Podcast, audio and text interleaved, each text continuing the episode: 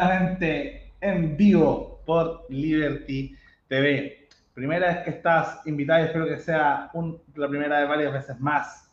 Alesia Injoque, em, de la Fundación Iguales. Me acompaña, como siempre, Beatriz Sotomayor. Por favor, presenta a nuestra gran invitada de hoy día.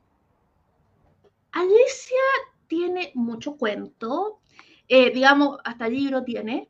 Resulta que tú dices que naciste en Perú y renaciste en Chile. Eh, bueno, acá voy a leer un poquito. Activista trans, quien luego de vivir 35 años escondida en un rol masculino, superó sus miedos y convirtió en la primera mujer trans en Chile en transitar estando en un cargo de liderazgo. O sea, eh, tú sigues trabajando en Cencosud. Eh, seguí, un, seguí, un, tiempo, pero en este momento ya no. Ah, bueno, pero estuve, sorry, yo que revisé, eh, claramente está fuera de, eh, fuera de tiempo. Bueno, no es como que no hayas pasado roles muy interesantes.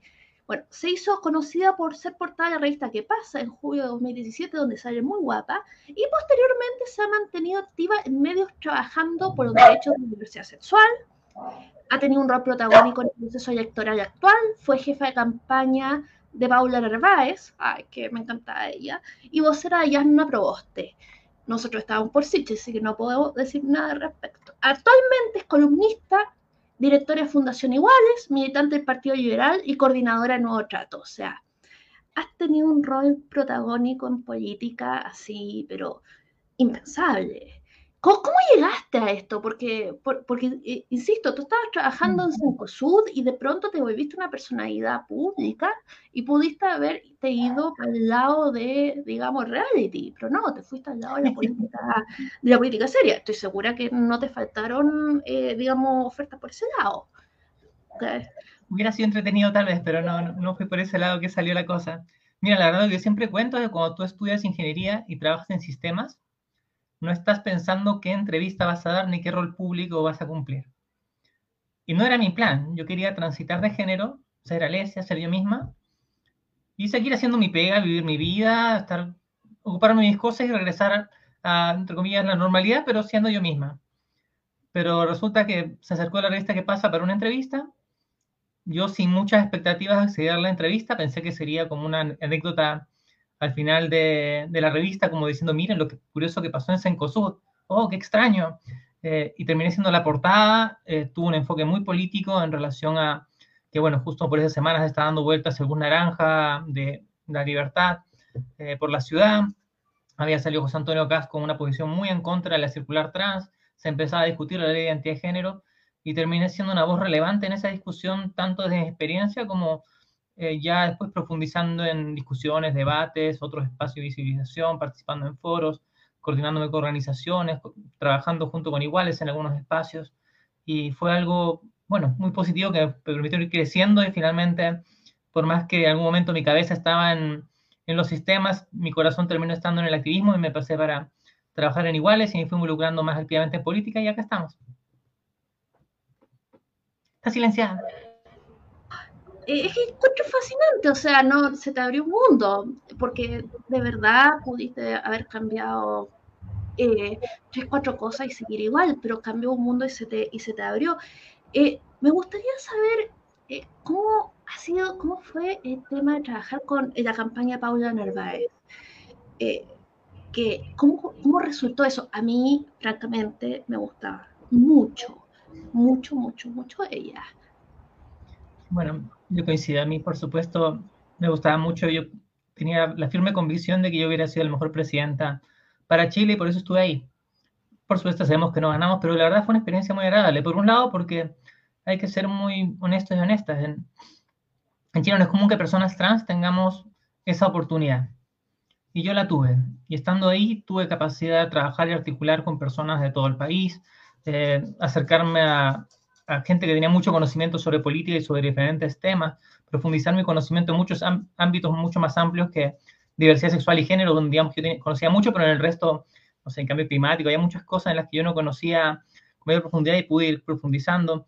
Y la verdad, una experiencia de gestión también importantísima y de trabajo en equipo, eh, bueno, que hace realmente va, permite irnos formando en un camino a recorrer en el mundo del trabajo público y político Así que agradecidísima de eso. Creo que además fue un espacio que me permitió entrar a discusiones distintas a las que yo acostumbraba, porque fui a debatir sobre el programa, por ejemplo, en un, aquí se debate con Matamala, antes yo hubiera discutido sobre eso de diversidad. Creo que permitió ampliar horizontes y, por supuesto, trabajar con gente muy valiosa que fue parte de su equipo y con Paula sobre todo, ¿no? Eh, Alicia, preguntarte un poco, hoy día tú, eres parte, ¿cierto?, del Partido Liberal, si no me equivoco, ¿cierto? Eh, y han tenido un, una evolución, una, un camino largo eh, desde que eran de primero. Y difícil. Y, y, y, difícil. Han estado, mm, han evolucionado desde la centro derecha al centro, a la, a la centro izquierda, fueron la parte más central del, del, mm. del, del Frente Amplio. Y luego rompen, ¿cierto?, para eh, armar esta nueva, nueva, nueva, nueva concertación. Eh, y ahora en segunda vuelta de nuevo pa parece eh, que podrían integrarse eventualmente, me dan todas las impresiones si uno ve la prensa algo, al eventual gobierno de, de, de Boric. ¿Cómo, ¿Cómo, lees tú un poco esa, esa evolución eh, del Partido Liberal y cómo la proyectas? Claro, bueno, yo diría que en realidad, al menos desde que yo conozco el partido, eh, nunca estuvo a la derecha. Claro, es cierto, antes Blado sí tuvo una parte de su proceso personal, estuvo más cerca de la derecha, pero desde que el Partido Liberal comienza y Hablado está abocado mucho más hacia el centro y la centroizquierda. Y es dentro de ese espacio que nos, seguimos moviendo, siempre con las premisas liberales, pero progresistas. Y bueno, dentro de todos los cambios que se han ido dando, partido siendo solo Blado, en el gobierno de la presidenta, durante el gobierno del presidente Chile, crecimos a dos diputados durante este gobierno y ahora somos cuatro, lo que nos permitió salvar la categoría eh, y mantenernos como partido inscrito, lo que nos va a permitir crecer y seguir trabajando con más tranquilidad durante este periodo. Y creo que eso, bueno, ha sido fruto de mucho trabajo, un, gran apoyo de las bases, eh, pero también creo que de alguna forma nos ha ayudado mucho el tener eh, una base ideológica sólida, saber dónde estamos parados, saber qué es lo que impulsamos, saber qué es lo que creemos.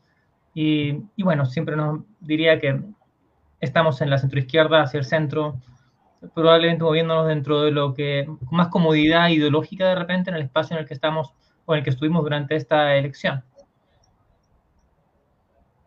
Eh, y, y, eventualmente tú crees que si es que llega Gabriel Boric van a tener un, un rol preponderante sobre todo quizás similar que tuvo, al que tuvo el Partido Liberal dentro del el Frente Amplio, de moderarlos, de, de, ser una voz de alerta hacia tentaciones tavistas que tenían algunos radicales más de izquierda dentro del Frente Amplio.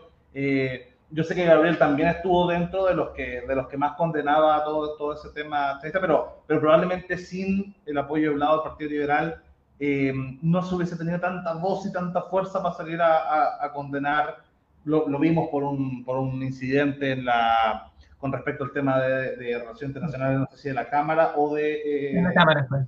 En, en la Cámara, ¿cierto? Eh, no, perdí la presidencia por, de, por defender los derechos humanos en Venezuela en ese momento y, y, discutir con algunos partidos dentro del Frente Amplio que tenían posiciones en defensa en ese momento de Maduro. Creo que habían sido justo las elecciones, no me acuerdo cuál había sido la coyuntura específica que, que suscitaba esa discusión pero efectivamente nuestra posición siempre ha sido defender la democracia, ya sea en países donde las dictaduras son de derecha o de izquierda, o donde los gobiernos, independientemente de que aún no sean dictaduras, estén vulnerando la, o comenzando caminos autoritarios en gobiernos de cualquier color político, ¿no? Y, y claro, en, el, en, el, gobierno de Gabriel, no te respondí esa parte. Eh, lo primero que diría es que si es que no llegara a ganar Gabriel, si ganara José Antonio Cast, probablemente la oposición se vuelva la oposición, nada más. Asumo que podría haber una rearticulación bastante más amplia y bueno, habría que repensar un poco cómo se trabaja en ese espacio. Eh, espero que ese no sea el caso y que gane Gabriel Boric. Si es que él gana, la primera conversación tiene que tenerla él con su entorno y ver cómo va a articular eh, mayorías suficientes para poder sacar adelante aquellas promesas en las que, que ha puesto adelante de su programa, ¿no? Y que ah, ya, que no va a poder cumplir exactamente, pero que va a tener que hacer los esfuerzos para sacarlas con acuerdos. Perdón, dime. Y en sentido, ¿dónde crees tú que, mm, si, si, si el día de mañana te tocara hacer, no sé, parte de, de, del, del, segundo piso estratégico, ¿no? ¿dónde crees tú que, debería ser el, el, tope del gobierno, eh, teniendo en cuenta toda la, la O sea, uno podría decir, bueno, arcoíris feliz desde los anarcocomunistas hasta Sichel y Parisi, o uno podría ser sea más pragmático decir, no, este es el gobierno del Frente Amplio, acá está, son tres partidos nomás y no sé, ¿dónde, ¿dónde, crees tú que sería lo más inteligente y óptimo poner los inicios y los fines? Eh, a tu modo de ver, acá no, no, estás como Yo creo que, que en buena parte va a depender de las conversaciones y que tanta cercanía se logre en ellas. Por poner un ejemplo, eh, más evidente, la DC creo que ha dicho claramente que ellos esperan ser oposición de quien sea que gane, independientemente de que estén apoyando a Gabriel. No sé si eso será flexible o no, no sé si es que realmente se podrá generar cercanía a ese espacio o no. Entiendo que el resto de partidos tenemos de repente más cercanía ideológica de forma más clara, eh, al menos con la parte que podría ser más parecida a RD, y de repente, dado que ellos tienen necesidad imperiosa de conseguir mayorías en el Congreso para poder llevar adelante iniciativas, podría ser que se empiecen a gestar acuerdos, eh, podrían ser simplemente de coordinación en el Congreso, donde, por supuesto, desde la centroizquierda eh, se busque modificar iniciativas y llevarlas a algo que compartamos más transversalmente, o eventualmente podría ser que se impulse que haya participación más concreta en el gobierno, pero bueno, eso va a depender en buena parte de lo que decía el presidente electo, que por supuesto yo espero que sea el Boric, creo que sería la mejor alternativa para Chile.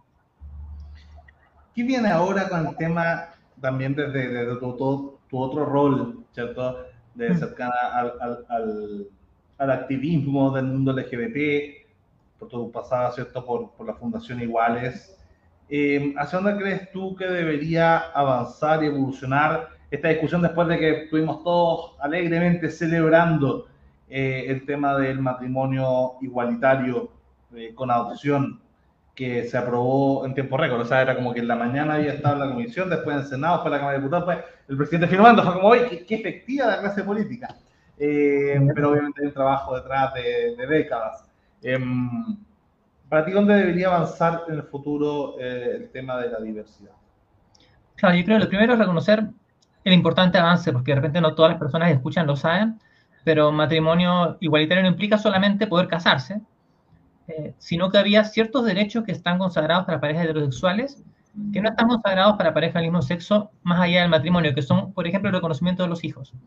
Si dos madres a un proceso de gestación asistida y tenían un hijo o una hija, esa hija solamente era de una de las madres, la otra no tenía ningún vínculo familiar con su hija, con la que criaba, a la que cuidaba, a la que alimentaba, a la que sacaba, llevaba al colegio, recogía, la que tenía un vínculo además con sus abuelos no tenía ningún vínculo de parentesco legal, lo que explicaba que, por ejemplo, no podía ir al hospital, con, a la clínica con ella y tomar decisiones porque no tenía un, vínculo legal. No podía heredarle, no podía ponerle en su plan de salud, no podía, tenía una serie de limitaciones como que si se peleaban, la madre que no se reconocía legalmente no podía eh, exigir derecho a visita, no podía exigir derecho a visita a su hija.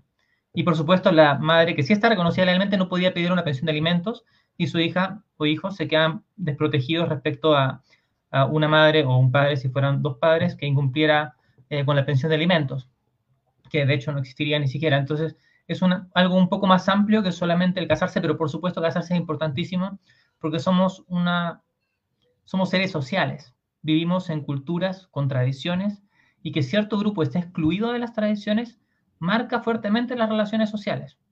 Porque mientras hay un grupo que está festejando el matrimonio, es una tradición milenaria que se festejaron tus papás, tus mamás, eh, bueno, tu papá y tu mamá, tus abuelos, tus tatarabuelos, y todas las generaciones hacia atrás, y hay toda una tradición que va marcando esa importancia eh, de ese espacio cultural, tú estás afuera. Y de repente hoy día hay muchos jóvenes que no quieren, y es perfecto. Pero por un lado hay muchas personas mayores de la diversidad que querían casarse, quieren casarse porque ese, durante toda su vida fue una institución importante y, todavía les resulta importante. Igual hay personas jóvenes que quieren casarse. Pero bueno, regresando hacia el dónde debería seguir, yo creo que primero es que tú vienes de una discusión muy amable entre liberales, me contabas, entre izquierdas y derechas, y me parece muy sensato que, se puede discutir amablemente. Pero lo que sí a mí siempre me importa transparentar es que del lado de la mayoría de personas que estamos en el mundo de la diversidad sexual, más allá de que pueda compartir, de que es muy importante hacer puentes con la derecha y hasta ciertos límites, nos da terror José Antonio Castro. O sea, las posiciones que ha tenido históricamente son de terror, porque no es simplemente alguien que dice, ¿sabes qué? Como decía Joaquín Lavín en esta última elección, no me parece, Piñera decía lo mismo, no me parece el matrimonio igualitario. José Antonio Cast ha dicho que queremos destruir las familias, dañar a los niños, y digo dañar para no decir cosas peores, porque realmente decía cosas mucho peores. Eh, salió con un bus a la calle a decir que queremos difundir la ideología de género, que si tú buscas en internet es una teoría conspirativa donde mezcla la diversidad sexual y el feminismo eh, con pedofilia y zoofilia, entre otras cosas. Entonces, la cosa es mucho más seria. De hecho, que la ideología de género, por ejemplo, es una construcción diabólica. Eh, y ha hecho realmente campañas en diferentes lugares para ir generando distancia entre la diversidad sexual con la sociedad. O sea, no es solamente que objete respecto de un derecho, sino que ha sido un agente que ha impulsado la discriminación al grupo, a este grupo humano del que soy parte.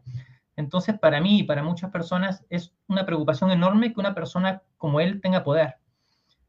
Y eso no se borra simplemente con que diga voy a cumplir la ley, porque en otros países, por ejemplo, Trump, Bolsonaro, los presidentes tienen facultad de tomar medidas que impactan inmediatamente en grupos como la diversidad sexual, aunque no puedan ser eh, eliminar el matrimonio igualitario, pueden reducir presupuestos, pueden eh, modificar algunas determinaciones en salud, en educación, pueden restringir, por ejemplo, eh, la educación sexual y en, ciertos alcances y materias en los colegios públicos.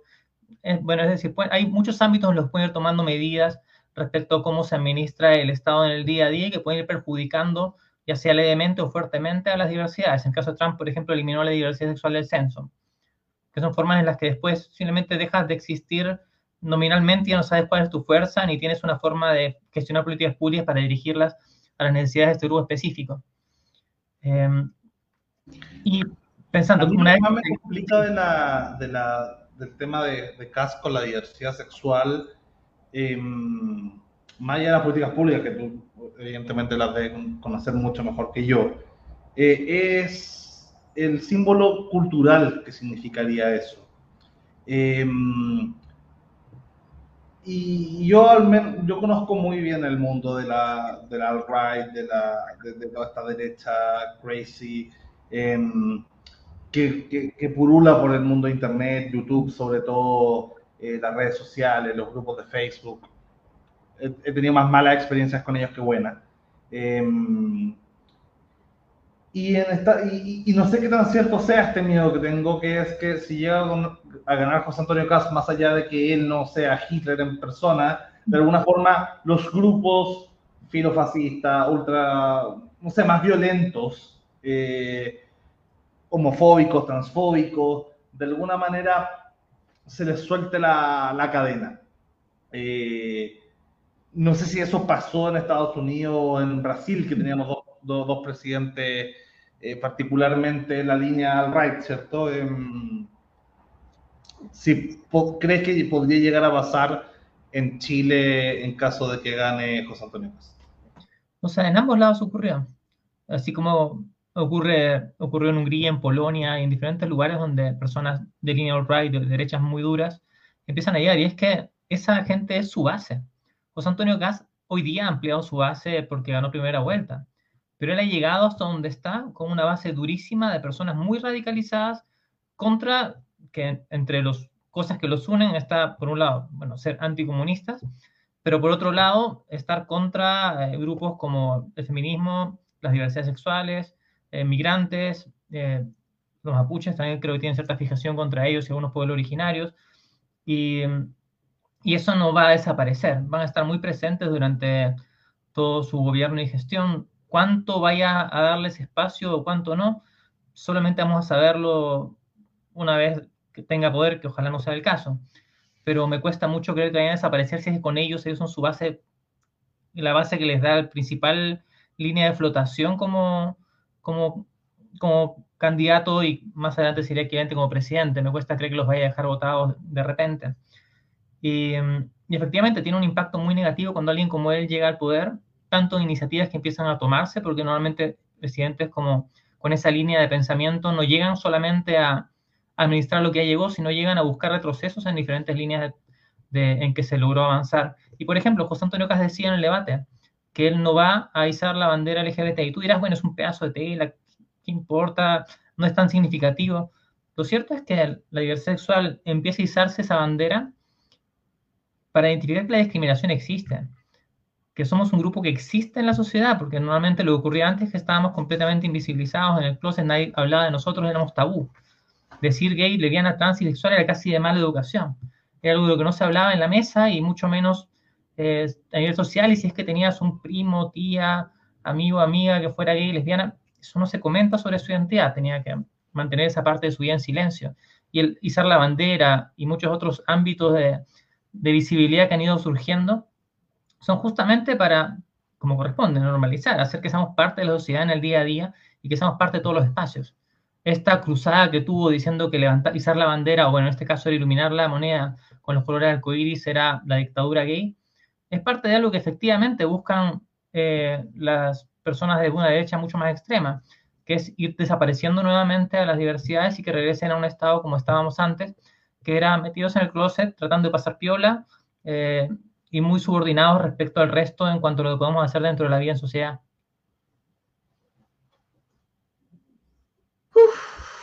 Eh, súper preocupante. comparto contigo, digamos, dentro del mundo liberal se dice, eh, ya, pues, pero este argumento yo he escuchado directamente, así que no, no, no puedo decir que estoy agarrando tanto mono de paja, pero ya, pues primero salvamos al país del comunismo y de ahí nos casamos, ya, así como, y otro es como, sí, o sea, ¿qué te importa si no te puedes casar con, no, no sé, con, con, tu polola si no podéis comer? Entonces, eh, está el fantasma de, de, la pobreza. Ah, y la otra, es que no es prioridad. Eh, y, y, digamos, de los todos tienen bastantes problemas, pero el tema de no es prioridad, como es que para la gente no es prioridad, a mí me para los pelos, no es prioridad para ti, eh, para, no, Patricia le decía, pero para, para quien me lo dice y... No, sí, tranquilo, entiendo. No, claro. Y no es prioridad, y, y el tema, y acá quiero sacar algo que es profundamente liberal, que es el tema de la asociatividad. Resulta que eh, una de las cosas del poder es que el poder establece las prioridades. Si para el poder que sea, eh, la prioridad es construir un puente, el puente se construye. Digamos, pero la asociatividad desde abajo implica que si para, si para ti, para mí es importante construir el puente, lo construimos las dos sin, aunque para quienes tienen más poder digan no es prioridad digamos, esto de, de, que las prioridades no vienen dadas desde, arriba, a mí eso me llamaba mucho la atención, porque cuando yo estuve, yo, trabajé eh, eh, en una organización de mujeres, la Red Mundial de Mujeres para Derechos Reproductivos, y en otras partes, y este tema de que uno, de que haciendo, no, que no es colectivismo en el sentido de, sino que juntándose con gente con intereses similares, uno podía decir, no, pues, para, para ustedes serán estas prioridades, pero esta es mi prioridad y esto es lo que se va a hacer. Y realmente, y, eso también es, parte del centro político, porque el centro político está muy débil y precisamente por eso estamos con este tema de estos pendulazos que realmente me tienen aterrada. Porque eh, eh, asumiendo que, que, Hack, que, que, que, José Antonio Cas promete, cumple lo que promete, que va a dar seguridad y prosperidad que es bien dudoso, que, porque resulta que lo que tú dices de, quitar libertad es mucho más fácil, porque basta con poner a alguien incompetente en el Ministerio de la Mujer, no sé, a Johannes Kaiser, basta con, hacer las cosas mal para perjudicar el, la, el bienestar y las libertades de, de, buena parte de la población. Pero, digamos, construir, traer prosperidad, traer seguridad, esa cuestión va a ser muy difícil, sobre todo que, porque en un contexto mundial que está muy, muy aseado.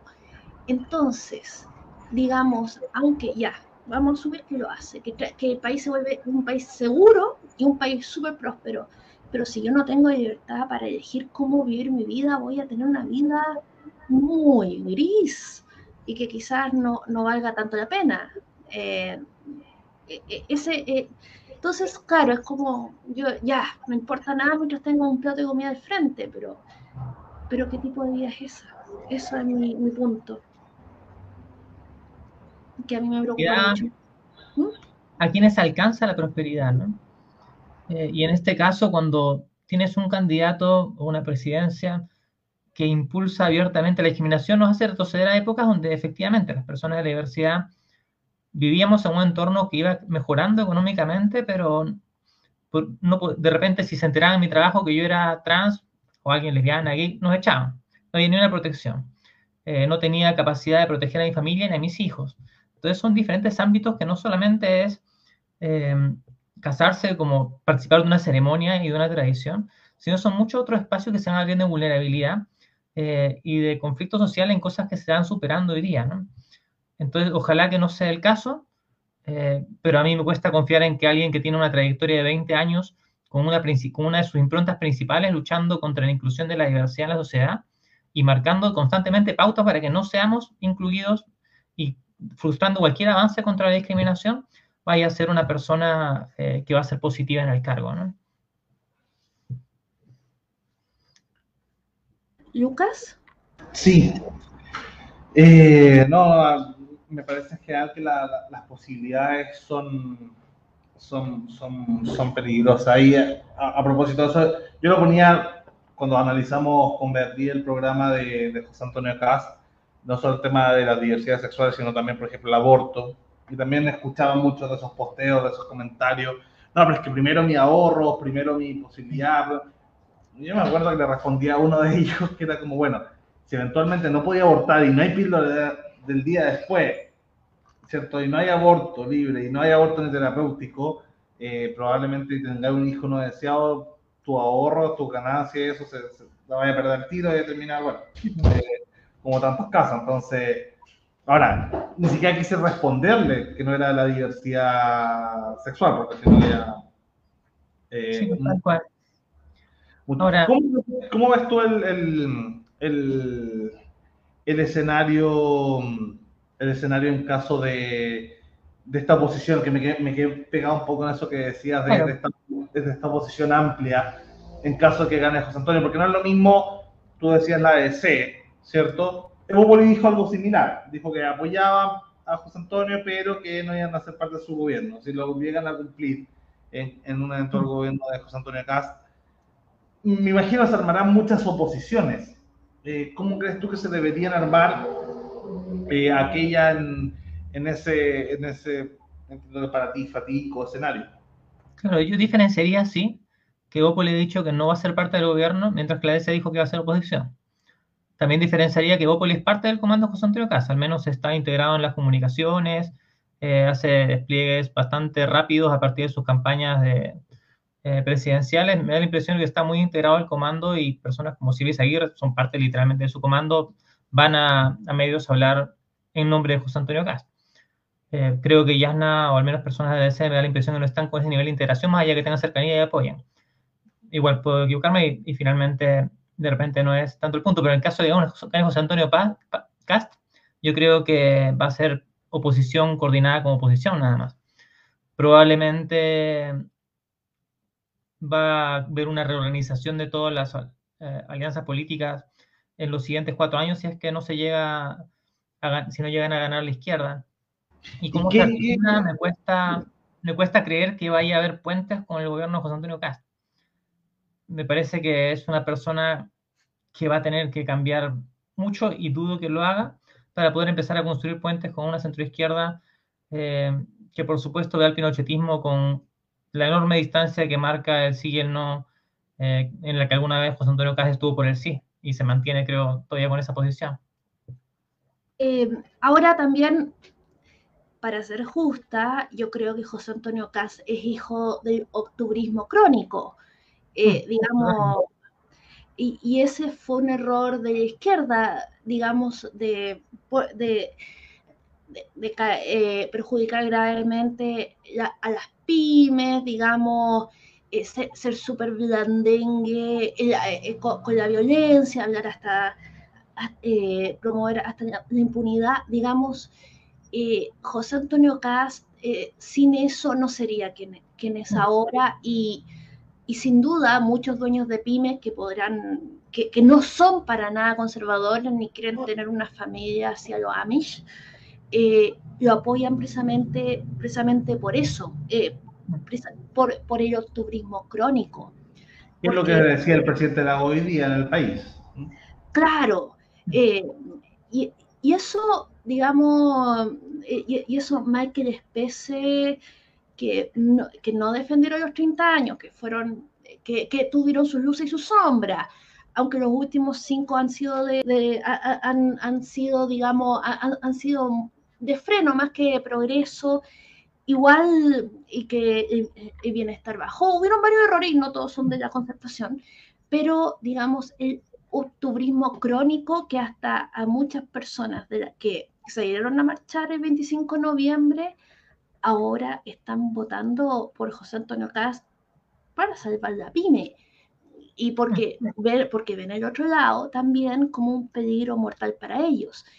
Eh, entonces, esa falla de controlar el octubrismo crónico, digamos, y, y yo vi, y yo estaba en el centro y a mí me tocó ver cosas muy graves, eh, muy graves, eh, digamos, yo me interpuse, fue famoso, yo, yo me interpuse frente a un tipo que lo, iban a matar a golpes porque ser Paco. Y no era un tipo de pelo corto que había bajado a comprar el pan un viernes en la noche y, yo me interpuse para que no lo mataran. Entonces, ahí, digamos, no, no digo que sea culpa tuya, por favor, ah, por esta en el tema de la izquierda.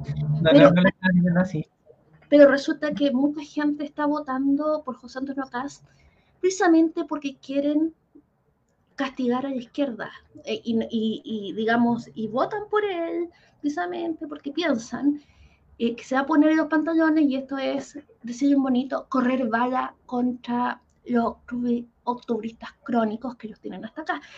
Eh, digamos, no, no estoy justificando, pero digamos, ahí realmente, probablemente si, si Gabriel Boric no da eh, no, nos da señales claras de que, de, que el octubrismo crónico, el octubrismo se va a controlar. Eh, probablemente, digamos, por pura, por pura bronca, eh, porque esta gente ya, o sea, por pura bronca está pensando desde el odio, van a votar por alguien que es, ojalá un nuevo Pinochet y que le haga exactamente lo mismo. No, acá, estoy, acá estoy siendo súper pesada, pero porque yo no quiero que pase esto, yo, yo quiero que vivamos todos bien y que seamos todos felices, todos libres, todos prósperos y que nos podamos, y podamos tener matrimonio poliamoroso. Yo no quiero esto. Eh, y de hecho yo quiero construir un centro político que, que sostenga el péndulo, digamos, para que no se, para que no se siga dando bandazo. Eh, Alessia. Claro.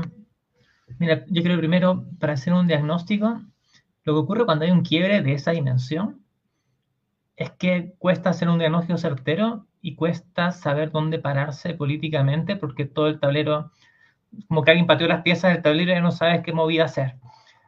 Entonces, en ese momento, lo primero que ocurre es que Piñera logra generar una oposición contra él a partir de sus dichos tal que se polariza el país en dos bloques.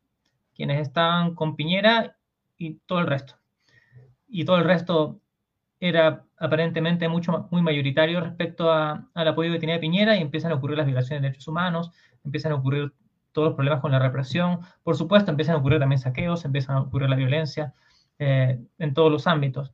Y, y claro, en ese, en ese problema que hubo, que afortunadamente se logra canalizar en el acuerdo, lo cierto es que era difícil interpretar cómo estaban las fuerzas y probablemente, como es un quiere respecto al orden anterior, no sé si había un gran espacio para defender los 30 años. No sé si hubiera servido de algo defenderlos. Lo cierto es que cuando te peleas con tu pareja, tú no le dices, oye, pero ¿te acuerdas cuando fuimos a, de vacaciones y pero nos llevamos también los últimos 10 años? En verdad, en este momento estábamos resolviendo aquello que nos tenía divididos. Y lo que nos tenía divididos en ese momento, interpretábamos al menos, eh, era el sistema en el que estábamos metidos, el sistema neoliberal, que no específicamente en cada uno de los detalles, pero que en ciertos ámbitos tenemos que cambiar y la Constitución nos tenía frenados, o no, simplemente no se había podido avanzar en los cambios porque estábamos paralizados políticamente ya hace bastante tiempo eh, y la sociedad pedía cambios que no habían sido canalizados adecuadamente. por ejemplo, en pensiones, que era el más evidente, pero también en salud y en otros espacios. Entonces, claro, la centroizquierda probablemente en ese momento, especialmente después de que el plebiscito ganara 78-22 y después de que se ganara 75-25, creo que fue el siguiente, creo que la interpretación generalizada fue que Chile se izquierdizó. Y probablemente casi todos los sectores empezaron a moverse a ese ritmo. Y después del 18 de octubre pasado, me da la impresión que se hizo muy visible que había un sector que ya está chato del, del que quería orden, y José Antonio Caz indudablemente empezó a crecer por esa petición de orden, de encauzar todo esto y de cortarlo, cortarla ya con estas protestas que por supuesto fueron, tuvieron un respaldo ciudadano enorme en su momento, pero que ya estaban completamente desgastadas para el momento en que, que estamos viviendo, bueno, eh, el año pasado, fue, después este año, este año, perdón, me, me crucé de fecha. Eh, y, y, bueno, llegando a lo que está pidiendo hoy día la ciudadanía, indudablemente José Antonio Caz llega con una respuesta de personas que quieren orden y que esperan que sea con toda la fuerza del, del caso, con apoyo casi rígido y estricto a carabineros, olvidándose de los derechos humanos, cerrando el INDH, saliéndose de la ONU. Lo cierto es que eso no es, o sea, por un lado, no es viable, pues simplemente no puedes cerrar los derechos humanos porque son tratados internacionales, pero por otro, realmente un camino de represión probablemente nos va a regresar al estallido con Piñera. O sea, yo imagino, yo no salió a protestar hace un buen rato porque considero que las cosas están canalizando institucionalmente. Pero sí imagino saliendo a protestar contra José Antonio, José Antonio empezar a tomar medidas contra el INDH, por ejemplo. Si empezar a tomar medidas como dejar inutilizado al Ministerio de la Mujer, como dejar inutilizar a su Secretaría de Derechos Humanos, porque ponen personas ahí para sabotear su, trabajo en lugar de para defender sus objetivos. Eh, y la verdad no es difícil prever que podría darse un escenario mucho mayor de conflicto con José Antonio K respecto a, a los movimientos sociales que respecto si entra Gabriel Boric, a quien podemos decir que tuvo, ha tenido muchos errores, pero probablemente va a tratar de canalizar el conflicto en lugar de detenerlo. Eh, pero bueno, toca hacerse cargo, realidad el centro se desfondó tanto hacia la derecha como hacia la izquierda, probablemente lo que nos ha faltado capacidad de defender lo que se logró avanzar, pero además nos faltó probablemente también una renovación de liderazgo suficiente como para que haya personas en este momento que puedan tomar la posta. Porque toca reconocer que mientras eh, a Pro Dignidad tenía alguien como Gabriel Boric, que fue muy capaz de tomar un rol de liderazgo muy potente, en la centroizquierda estuvimos entre peleas eh, torpes, un momento muy vergonzoso a la hora de inscripción de candidaturas para las primarias, eh, después unas primarias que empezaron a salir como un poco a la fuerza y que convocaron poca gente. En el caso de la derecha, tuvieron unas primarias muy exitosas en las que sale Sichel, pero aparentemente nunca estuvieron de todo tan cómodos con la idea de irse un poco más hacia el centro y cuando se dieron cuenta que en verdad la, población, una parte está apoyando medidas más de derecha, dijeron, no, pero regresemos a lo que siempre fuimos, vámonos para allá. Y un sector fue, empezó a dejar solo a Sichel, bueno, además tuvo malos desempeños en algunos debates y, y lamentablemente el centro fue quedándose un poco vacío, logró sacar un porcentaje igual relativamente aceptable en el Congreso, pero pero la verdad es que una labor que va a tocar para el siguiente periodo en todas las personas que creemos que tiene que haber más espacios de encuentro y posiciones comprometidas con la democracia que, que busquen hacer puentes más que, más que romper la cuerda hacia un lado y, y, y dispararnos hacia un, un extremo, eh, va a ser una tarea en el próximo periodo sin duda alguna. Y estamos con una duda muy grande con la sociedad en ese aspecto. Justo describí este tema del acuerdo del elástico que se estiró todo todo los octubre a ver hasta dónde llegaba y, y partió. Y, y, bueno, si llega a ganar José Antonio Cast, es bien parecido a lo que pasó con Trump, que había mucho sector que era que al final era un poco culpa de, de, de cierta intolerancia de alguna parte de la izquierda que termina creando este monstruo. Eh, ahora si llega a ganar Gabriel, que uno, uno, uno sí, más allá de, de, de que objetivo sea igual a ser centrista y no tomar posiciones. Uno ve la campaña de Gabriel Boric y la de José Antonio Caz, eh, la franja, estoy pensando, se parece mucho a la del sí y el no. Eh, la de Sichel sí tuvo mucho tema de, de, de, positivismo, sobre todo al final. Eh, pa, yo creo que para pa distinguirse la de José Antonio, que era bien oscura, bien parecida a la UDI. Em, o la de Jaude, para decir del otro lado.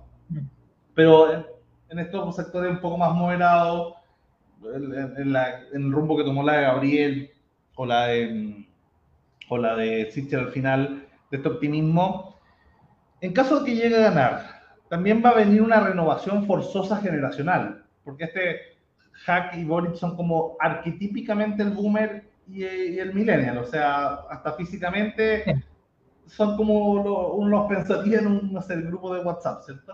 Em, entonces va a haber una renovación que, estoy de acuerdo contigo en la crítica hacia la centro izquierda, que tuvo, excepto el esfuerzo que hicieron ustedes em, con, con, Nuevo Trato, ¿cierto? Sumándose a la campaña de, de, de la, la Paula Narváez, ¿cierto? Eh, sumando a, a, a, un elenco interesante que probablemente debió haber sido hace cuatro años el elenco de renovación de la centroizquierda. Estoy pensando en Claudio Castro, que era un DC, era el corazón de la S, fue creo que vocero en la campaña de Goich, tuvo que salirse de la S eh, para que empezara a, tomar este rol de liderazgo. Eh, el mundo, cierto, de lado también entrando. Y uno, y, y más allá de Paula Narváez, que llegó al final, yo me acuerdo que en estos mismos programas, en enero de este año, o sea, porque la Paula creo que se lanzó después de enero, o sea, en enero de este año, cuando hablábamos con un Pato Fernández o, con otros candidatos constituyentes, les preguntamos, oye, pero ya, tú vas por la centro izquierda. ¿A quién van a apoyar? ¿A Heraldo Muñoz? ¿A Elizalde? ¿A...? Pucha, ¿sabes que Jimena Rincón era la, la, la, que sonaba menos mala ahí? Pero, pero tampoco era lo ideal. Yo creo que Yana fue, fue, fue, una pésima elección. Em, pero, pero había cero renovación. O sea, em, y, y ahí, si llega a ganar Gabriel, justamente roles como los de Blado, como los tuyos, como los de, Pablo Vidal, como los de Claudio Castro, ¿cierto? Empiezan a, volverse eh, la Cote Cumplido, eh, que estuvieron varias veces acá en, las sedes. Eh, entonces, de alguna manera, yo veo en, la, en esa centro izquierda una esperanza de renovación, sobre todo si es que el Frente Amplio, que es un proyecto generacional, ya va a terminar de reemplazar a las la antiguas jerarquías de poder. Eh, y, y, en el centro derecha no estamos mejor. O sea, yo que conocí el grupo de Siches desde, desde, el comienzo, esto que se fue formando, Sebastián era el más joven del grupo, junto con la Silvia. Eh, el resto era, era, era, era bien, eh, bien boomer, por, por decirlo simpático. entonces tampoco tenían una especie de, de, de posibilidad de renovación en ese mundo. Evópoli, que podría haber sido, bueno, cometió muchos errores, y también es, más bien generación X que millennial, o sea, no tienen, o sea, los jóvenes de la derecha tienen ya, están cerca de los 50. Eh, entonces tampoco es como que sean la, la renovación misma, como cuando uno esperaba que, no, es que ahora vienen los jóvenes, Nicolás, eh, los Monkever, eh, Claudio Rego, Gómez, y de repente decía, oye, llegaron, llegaron los, los jóvenes al cual por fin se toman los partidos y uno veía, porque uno lo estaba esperando hace décadas, que los jóvenes se tomaran esos partidos y, cuando lo lograron ya tenían 50, ¿cachai? Eh, y ahora vamos a tener, si es que gana Boric, un presidente de 35 años. Entonces, ¿cómo veía ese tema de la, de la renovación política en la centro izquierda y la centro derecha, más allá del Frente Amplio, que es un proyecto muy generacional y que si conduce al país va a obligar al resto a, a renovarse por obligación? Claro, yo creo que algo que ocurre es que, como se dice, si no está roto, no lo cambies. Eh, ocurre en política mucho más, que es que una coalición exitosa como fue la concertación, realmente tenía muy pocos incentivos para irse renovando internamente en un momento que tenía mucho éxito, internacionalmente era aplaudida, eh, incluso la derecha la reconocía en diferentes momentos eh, como un buen trabajo. La verdad es que por más que siempre hay que ir pensando en adelantarse y irse renovando. Eh, era esperar que no se renovara y como el, resurgimiento del nuevo espacio también lo hubo Bachelet, por más que empezó a surgir, o sea, digamos, la mayoría la lideró Bachelet, que era parte también de la, de la desconcertación, igual no se dieron espacios suficientes para renovarse, a pesar de que ahí sí, en ese gobierno entra Camila Vallejo, entra Giorgio Jackson y entra Gabriel Bori, que serían quienes posteriormente irían renovando, pero claro, aparentemente no tuvieron el espacio suficiente para hacerlo adentro y empezaron a renovar desde afuera. Y no me cabe duda de que durante el próximo periodo van a tener que ir renovándose espacios, surgiendo nuevos liderazgos y desde quienes estamos en, sectores más hacia el centro vamos a tener que hacer una reflexión profunda sobre cómo seguir adelante, porque toca reconocer que nos pasaron por encima las presidenciales.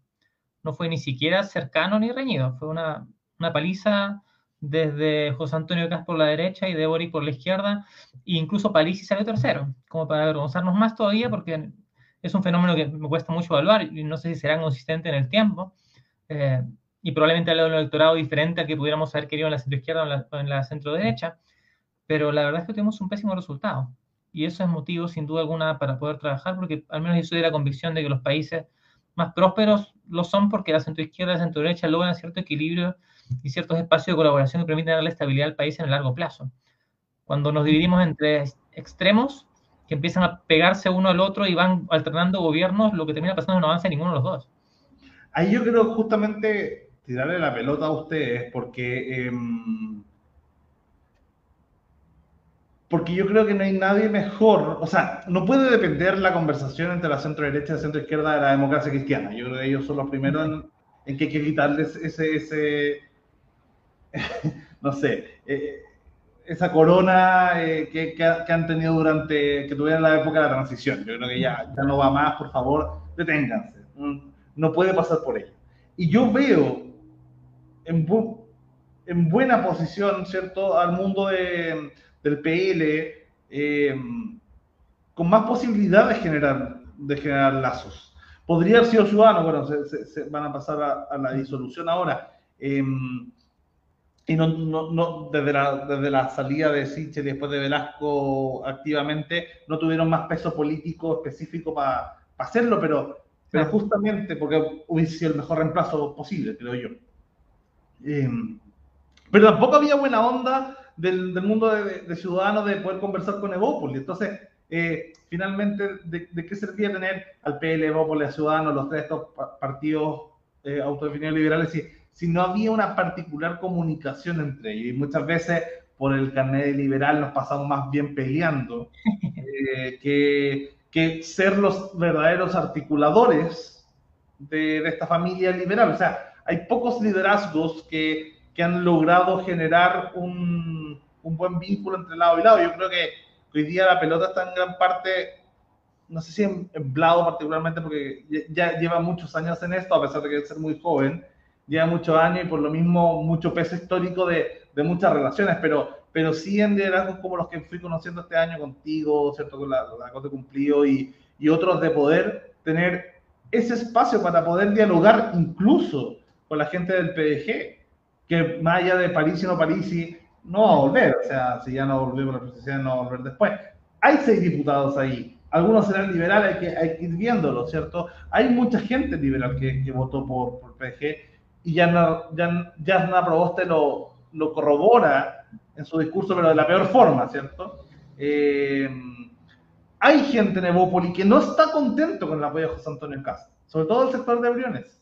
Hay mucha gente en Evópoli que no está contenta con eso. Hay mucha gente de Evópoli que no está contenta con, con, con, con, las partes más conservadoras que tomó Evópoli estos últimos dos años. Entonces, tiene que haber un canal de comunicación, eh, creo yo, mejor eh, entre mundos que hoy día, no, no, no sé cuándo salga, pero hoy día me, me en el de Clinic y se me, se me ocurrió mientras conversaba con periodistas esta, esta metáfora y decía, el PL, Ciudadano, eh, PDG, Evópoli, la Fundación para el Progreso, probablemente, o sea, todo, todo más o menos autodefinido en alguna parte liberal de alguna forma, es imposible que se encuentren en un cumpleaños o un matrimonio.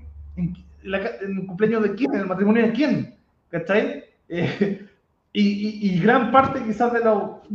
Yo creo que yo, gente, no sé, como el velolio, de los pocos que han conversado con, con gran parte de ese mundo.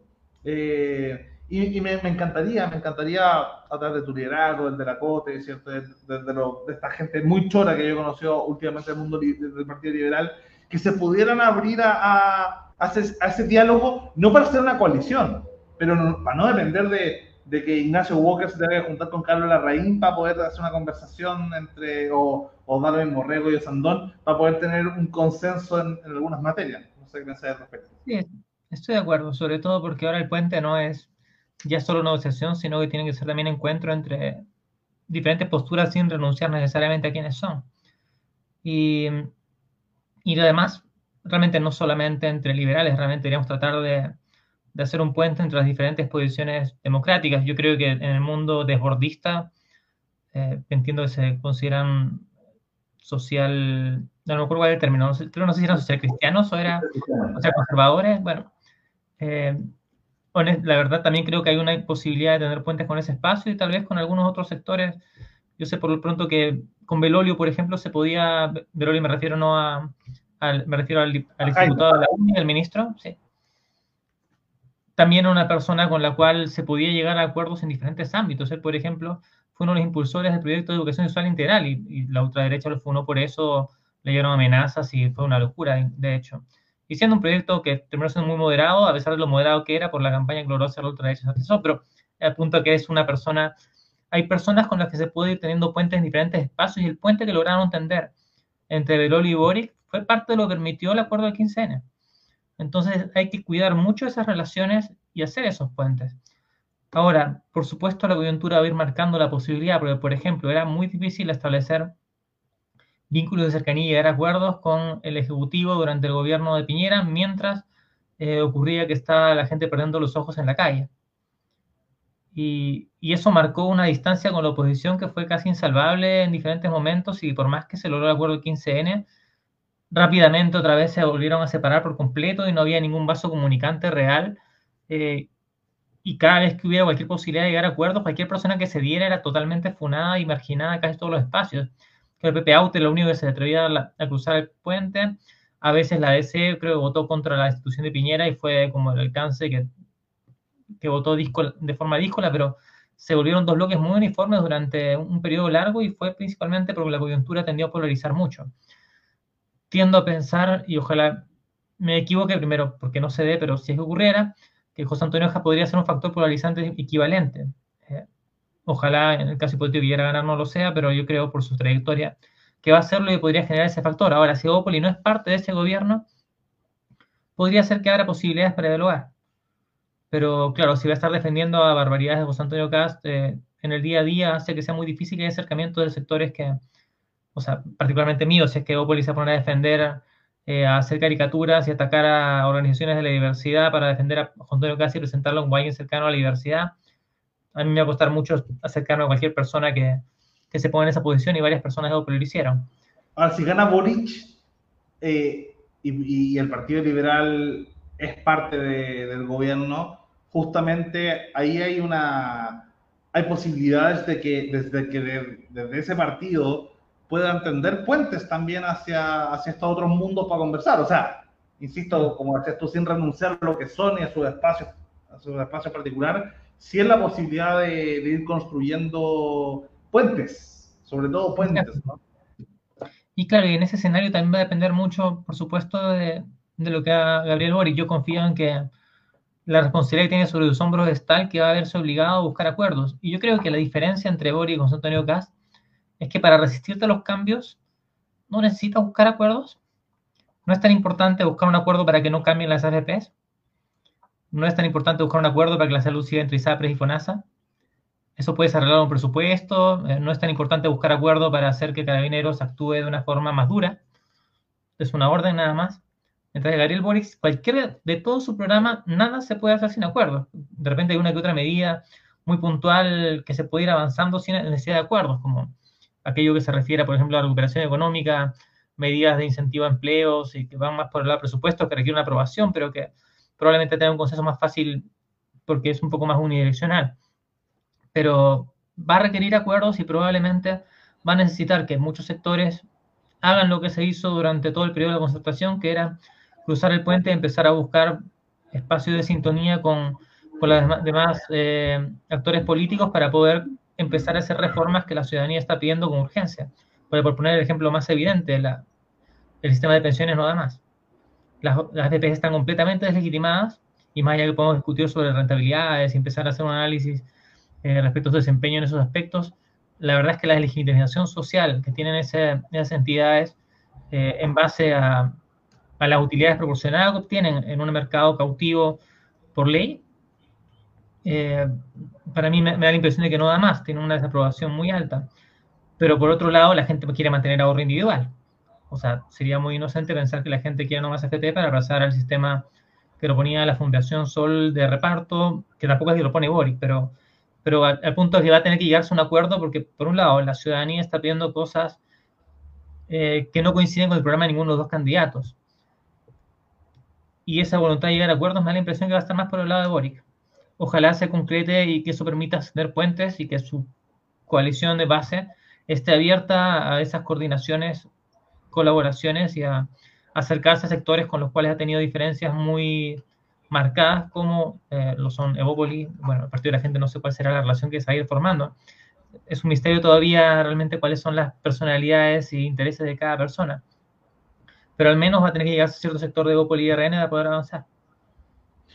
Eh, ah, ya de, de, de, la coyuntura, eh, hay gente en el partido, hay gente que es valiosa y, y, y tienen una visión de la libertad bien importante y sui generis, pero súper pragmática. Entonces, yo, yo creo que hay gente con la que se puede conversar. Quizás no ahora, hay que esperar un tiempo de, de bajen los ánimos, pero, pero yo creo que, que pueden ser parte del centro político. Eh, no así. Sí, yo, no, nosotros hemos estado conversando y entrevistando a, gente, a gente cercana y sí, es de eso. Voy a, para ir cerrando, eh, para un, minuto también de cierre de tema, no sé si una última pregunta, vea o, o, palabras de cierre de, de Decia, adelante. Mira, yo quería, eh, yo, yo quiero decir que si bien que, que a, mí, bueno, yo soy parte de la diversidad sexual, eh, yo eh, me preocupa muchísimo, yo creo que va a haber que hacer un trabajo conjunto y, y cruzar el charco para la derecha, digamos, precisamente porque hay mucho que defender. Eh, así gane Boric, porque claramente el otro sector está súper poderoso y hay que trabajar mucho al respecto.